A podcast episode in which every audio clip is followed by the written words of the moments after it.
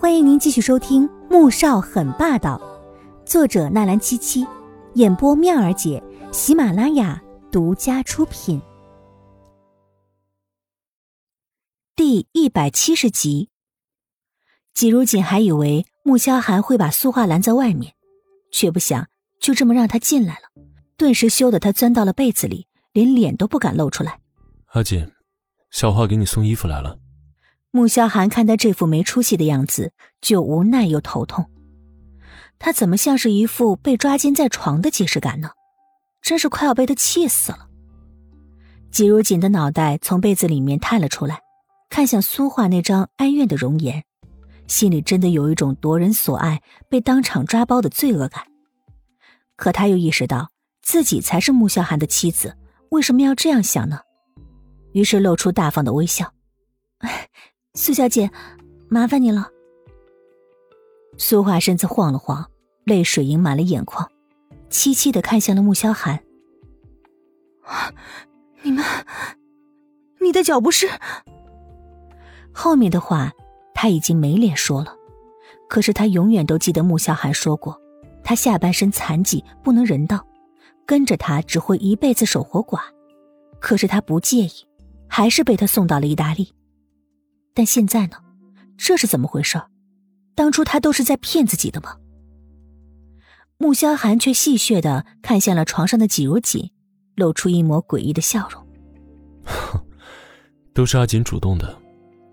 季如锦的脑子轰的就炸了，呜呜的又钻进了被子里。他没脸见人了。苏画忍着心里的愤怒，他能主动，我也能。你当初为什么要骗我？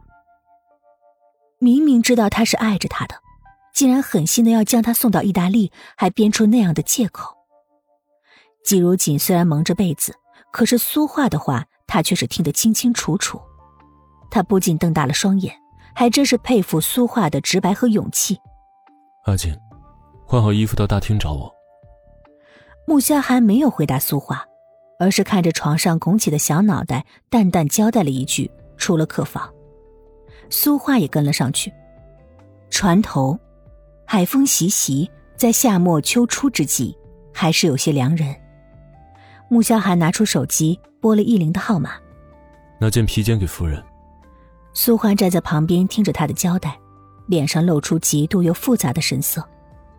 以前穆萧寒也没有这样体贴过他，难道他真的爱上了季如锦吗？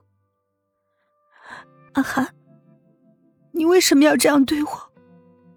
小花，你还不明白吗？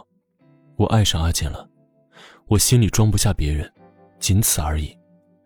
穆萧寒看着远处漆黑的海面，心里却像是有盏灯，十分明亮清晰。苏画一直不肯接受现实，是因为他觉得穆萧寒没有跟他挑明，他就会有机会。可现在，穆萧寒亲口说出他爱上季如锦这样的话，他只觉得自己的心疼得在滴血。他以为十年的时间能自己忘记，可是那天他出现在机场的时候，他就知道他忘不了他。他以为他保留了云姐的小厨房，又听到自己受伤，立刻赶去陪他一夜，还为自己出动目视最好的公关团队做危机公关，是因为他对自己旧情未了，甚至还自以为是的站在季如锦的面前炫耀。如今才发现。自己当时是多么的可悲可笑。穆萧寒说完，转身离开了，留下苏画一个人在船头冷静。大厅里，季如锦坐在圆桌前，小口小口的吃着甜点，目光四处搜寻着穆萧寒的身影。从穆萧寒和苏画离开之后，他心里就焦灼难安。明知道自己没有资格和苏画比较，可是他就是忍不住的想要去比较。只是比来比去，悲催的发现自己处处不如他，心里更加难受了。季小姐，我能和你聊聊吗？苏振宽不知道什么时候站在他面前，神情和蔼，嘴角勾着淡淡的笑。季如锦看着他，顿时紧张不已。这可是东周的最高行政长官，平时经常在电视新闻里看到。啊，苏书记，你有什么事吗？他也知道，苏振宽还是苏画和苏俊阳的爷爷。苏振宽指着外面：“能陪我去外面走走吗？”季如锦不敢说下去，忐忑的点点头，想转身找依林打招呼，却见他被几个人围住，正在说着什么，想来是工作上的事儿，于是没有多想，跟着他往外走。到了船外，季如锦拉了拉自己的披肩，仍是冷的打了个颤。